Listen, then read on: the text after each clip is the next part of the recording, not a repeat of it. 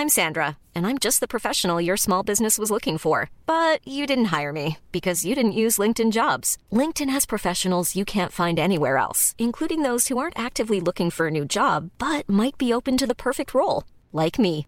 In a given month, over 70% of LinkedIn users don't visit other leading job sites. So if you're not looking on LinkedIn, you'll miss out on great candidates like Sandra. Start hiring professionals like a professional. Post your free job on linkedin.com/people today.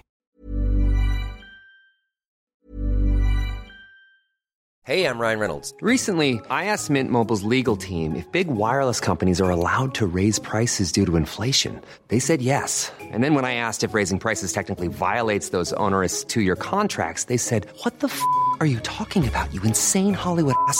So to recap, we're cutting the price of Mint Unlimited from $30 a month to just $15 a month. Give it a try at mintmobile.com slash switch. $45 upfront for three months plus taxes and fees. Promo rate for new customers for limited time. Unlimited more than 40 gigabytes per month. Slows. Full terms at mintmobile.com.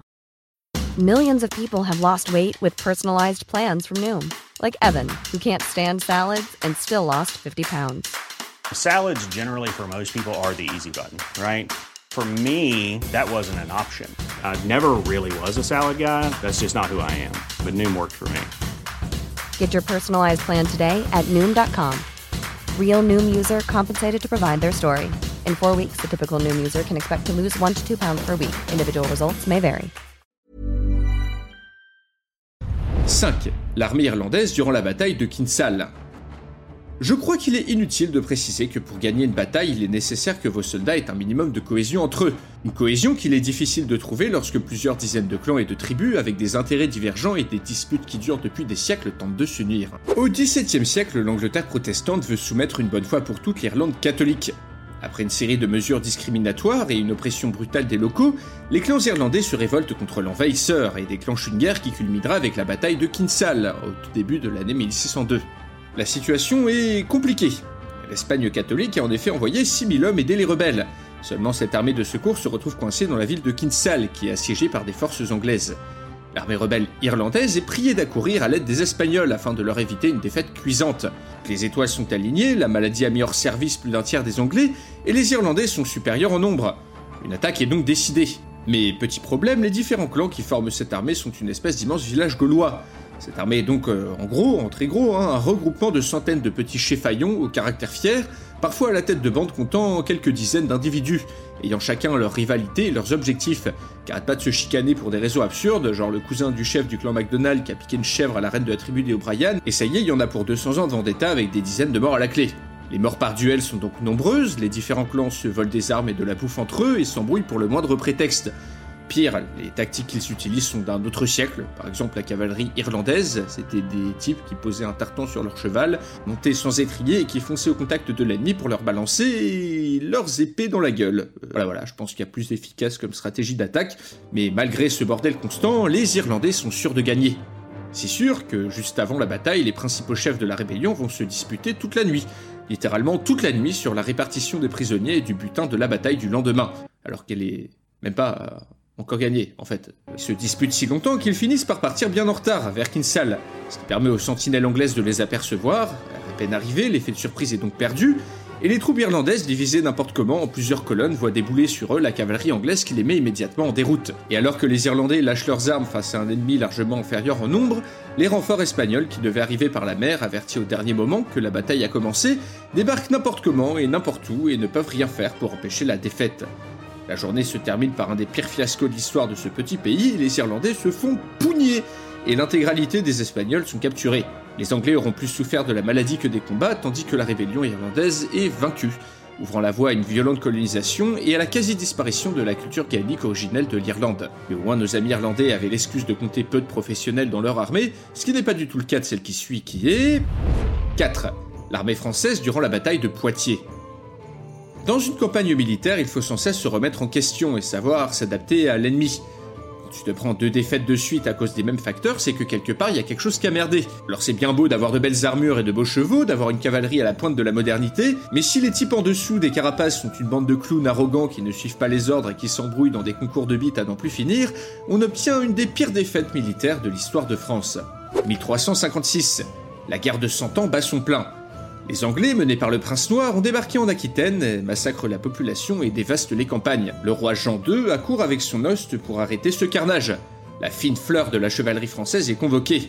Six ans après l'humiliante défaite de Crécy, le roi veut tirer les leçons de la défaite et mettre fin à l'indiscipline chronique de ses chevaliers. Ah, la chevalerie française de cette époque, c'était quelque chose.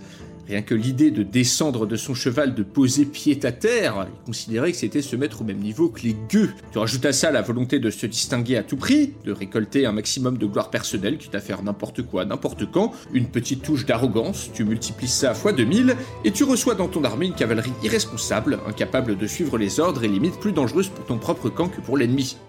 Arrivée sur le lieu de la bataille, l'armée française est deux fois plus nombreuse que l'armée anglaise. Sauf que celle-ci peut compter sur de nombreux archers, que les Français doivent se reposer principalement sur leur chevalerie, qui va vite transformer les jolis plans de bataille du roi Jean II en une chirie d'ampleur biblique.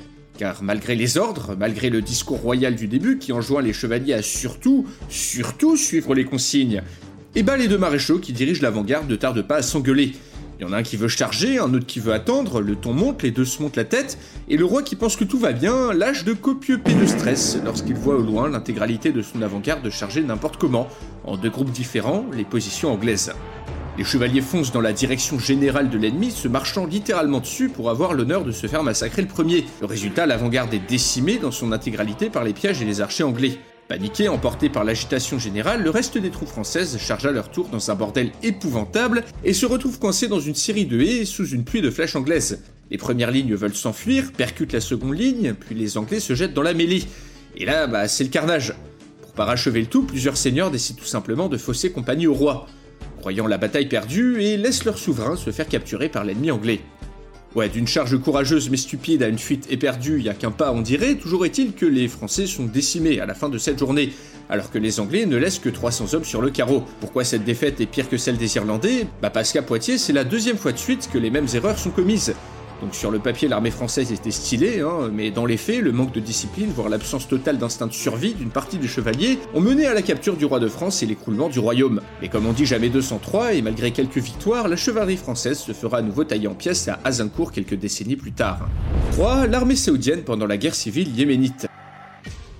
Lors d'une guerre, disposer d'un bon équipement, c'est bien, mais l'histoire a montré que les plus motivés étaient souvent gagnants à la fin. Alors c'est bien beau d'avoir plein de thunes, des voitures de police en or massif et d'être le troisième acheteur d'armes au monde, mais si c'est pour se faire victimiser par des terroristes sous-équipés dès qu'on veut jouer les gros bras, bah a priori, on peut se dire que ça sert à rien de dépenser 75 milliards de dollars par an dans ce grand n'importe quoi qu'est l'armée saoudienne. 2015, la guerre civile au Yémen bat son plein. Chez le voisin saoudien, on cherche à abattre un des acteurs principaux du conflit, la milice Houthi et une intervention militaire est lancée. Sauf que même si l'armée saoudienne sur le papier c'est plusieurs centaines de milliers d'hommes, les véhicules les plus modernes, des missiles, des tanks en veux-tu en voilà, sur le terrain c'est autre chose. Donc les Saoudiens vont bombarder, financer des mercenaires mais n'arrivent à rien. Au bout de plusieurs mois, les Houthis réussissent même à prendre plusieurs villages saoudiens à la frontière, alors qu'ils ne disposent ni d'aviation ni de véhicules modernes, et doivent se battre sur trois fronts en même temps. Pire, les villes doivent subir des attaques de missiles et de drones Houthis, et plusieurs unités de l'armée saoudienne se retrouvent même encerclées puis sont massacrées sans que le gouvernement ne puisse rien faire.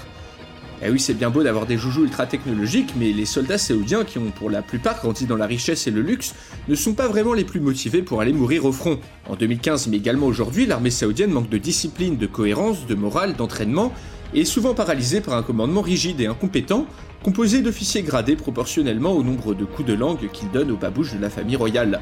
Comme dans de nombreuses dictatures, c'est donc la loyauté et non la compétence qui est récompensée, et les seules unités de cette armée qui valent quelque chose sont les mercenaires recrutés à grand prix pour faire le sale boulot. Je à ça que la société saoudienne est tribale et que de nombreuses rivalités internes sabotent la cohésion des troupes. Tu rajoutes donc de l'incompétence avec de l'arrogance et tu saupoudres tout ça d'énormes thunes et tu obtiens l'armée saoudienne. Du coup, bah, l'issue de cette intervention était prévisible, les Saoudiens se sont embourbés, se sont même fait envahir et bombarder leur territoire par les Houthis, et ont dû se retirer du pays sans remplir un seul de leurs objectifs. Comme quoi, argent et compétence, c'est loin d'aller toujours de pair. 2. L'armée américaine pendant la bataille de Bladensburg. Ça vous tente que je vous fasse le récit d'une des pires humiliations de l'histoire des États-Unis d'Amérique, et ce face à l'Angleterre Bon d'accord, il est vrai que les Anglais sont à l'honneur dans ce top, car présent dans 3 des 5 entrées, mais bon, ici qu'on voit ce qu'il y avait en face, pas certain que la victoire soit très glorieuse. 1814. Alors qu'en Europe, Napoléon vient de se faire exiler sur l'île d'Elbe, une guerre fait rage sur le continent nord-américain entre les Anglais et leur ancienne colonie Enfin débarrassée de l'embêtant empereur des Français, la couronne britannique peut désormais tourner toute son attention vers les États-Unis, qui leur ont déclaré la guerre pour avoir une plus grande liberté de navigation, et pour choper le Canada au passage. 1500 soldats chevronnés, arrivés tout droit d'Europe, vont faire face à un regroupement plus qu'incertain de 7000 Américains dans les environs du petit village de Bladensburg, dans l'état du Maryland. Les troupes américaines sont douteuses, et c'est un euphémisme, car la plus grande partie d'entre eux sont des miliciens, équipés à la hâte avec un armement du siècle dernier, voire partant même au combat sans fusil pour certains d'entre eux. Juste avant la bataille, ils sont nombreux également à ne pas avoir de munitions, tandis qu'une série d'ordres contradictoires et de déboires administratifs rendent les choses encore plus confuses. Lorsque le combat est sur le point de commencer, les troupes américaines sont disposées n'importe comment. Pas de belles lignes ici à la mode européenne, non pas de beaux carrés d'infanterie, mais plutôt des formations tenant plus du quadrilatère quelconque. Personne ne se couvre, la cavalerie est laissée en bas d'une colline sans ordre, personne sait où est l'autre, et les soldats américains sont épuisés par plusieurs jours de marche non-stop. Le commandement ne sait même pas où se trouvent ses troupes car il a oublié d'organiser un service de coursier pour assurer la communication. Les Anglais aussi sont épuisés mais au moins sont organisés. Les combats s'engagent. C'était sans compter sur la qualité très, mais genre très médiocre des miliciens américains, car ceux-ci, après avoir vu les meilleurs éléments de leur armée vaincus par l'ennemi, perdent instantanément leur morale alors qu'ils sont toujours trois fois plus nombreux. Et lorsque les Anglais tirent quelques roquettes sur eux, c'est la panique. attention, hein, pas une petite panique, hein, non, euh, non. Là, les miliciens s'improvisent coureurs de fond, jettent leurs armes et se carapatent si vite dans toutes les directions que les cavaliers anglais lancés à leur poursuite n'arrivent pas à les rattraper. Ça, c'est de la fuite de compète, et un épisode particulièrement humiliant qui sera plus tard surnommé la Grande Course de Bladensburg. Ce triste épisode ouvrira la voie de Washington aux Anglais, où ceux-ci victorieux brûleront la Maison Blanche. Le pire dans cette histoire, les Britanniques auront perdu plus d'hommes que les Américains, alors que ces derniers n'auront subi que 70 pertes avant de tout lâcher pour partir combader dans la campagne. Numéro 1, la flotte russe durant la guerre russo-japonaise. Alors là, les amis, on va parler d'un foirage de niveau compétition, méthodique, carré, net et sans bavure. Le récit d'une flotte russe complètement à la ramasse qui va se prendre la pire branlée de son histoire, tout en manquant de déclencher plusieurs guerres sur le chemin de la bataille. 1905. Cela fait un an que l'Empire du Japon a déclaré la guerre à l'Empire russe et que l'Empire russe se prend une des branlées les plus monumentales de son histoire. La flotte d'Extrême-Orient s'est faite décimer, et le tsar décide de prendre une décision audacieuse envoyer la flotte de la Baltique à l'autre bout du monde pour empêcher la prise de Vladivostok et pour anéantir la flotte japonaise. Une décision audacieuse, dans le sens où la flotte est obsolète. Pour donner une idée, les navires amiraux pourtant tout neufs doivent être réparés juste avant de partir. Le 14 octobre 1904, donc, 45 navires s'élancent majestueusement pour une longue et périlleuse expédition afin de sauver le glorieux empire russe. Puis un navire s'échoue, un autre perd son ancre et deux autres se percutent. Ouais.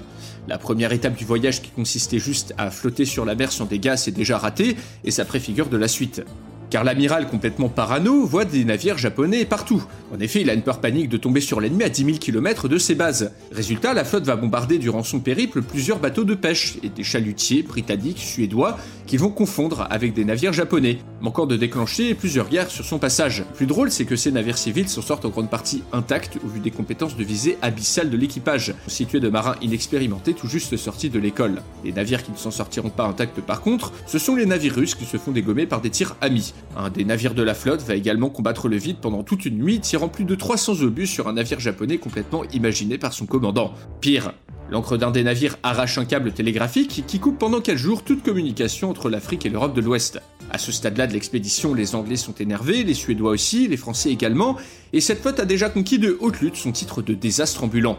À cause de ces petites erreurs diplomatiques, le ravitaillement doit se faire en mer, sans escale, et on va même jusqu'à entasser du charbon sur le pont, dans les coursives, voire dans les cabines des officiers. Le reste du voyage se passe aussi bien que le début, on a une invasion de serpents venimeux dans un des navires, une mutinerie, encore des tiramis, un ouragan et le renfort en cours de route de plusieurs navires russes surnommés Coule tout seul par leur équipage, un renfort qui je suis sûr a dû rassurer tout le monde. Finalement, la flotte de la Baltique arrive sur place dans un état pitoyable, avec des marins épuisés, des algues et des coquillages plein la coque, et aucun plan pour la bataille. Le plus drôle, c'est qu'après avoir shooté tous les navires qu'ils ont croisés en les confondant avec des japonais, les Russes ne vont même pas reconnaître le premier navire japonais qu'ils croisent, et le confondent avec un navire russe. Ils vont même tenter de le prévenir par signaux lumineux de faire attention aux Japonais qui traînent dans le coin. Seulement les Japonais, eux, sont compétents, pigent tout de suite ce qui se passe et vont donc engager la bataille. Les Russes se rendent très vite compte qu'ils sont totalement surclassés, leurs canons tirent moins vite, moins loin, et leurs obus n'explosent qu'une fois sur dix à cause de l'humidité accumulée durant le voyage. L'équipage panique, les ordres se perdent, tandis que les Japonais se retrouvent à la fête foraine et font un énorme carton sans prendre énormément de dégâts en retour. Résultat, seuls 3 navires russes sur 45 rentrent à la maison. Un taux de perte hallucinant qui fait de cette bataille une des pires, voire la pire défaite militaire navale de l'histoire, et qui fait de cette flotte de la Baltique une des pires armées ayant jamais existé. En tout cas, j'espère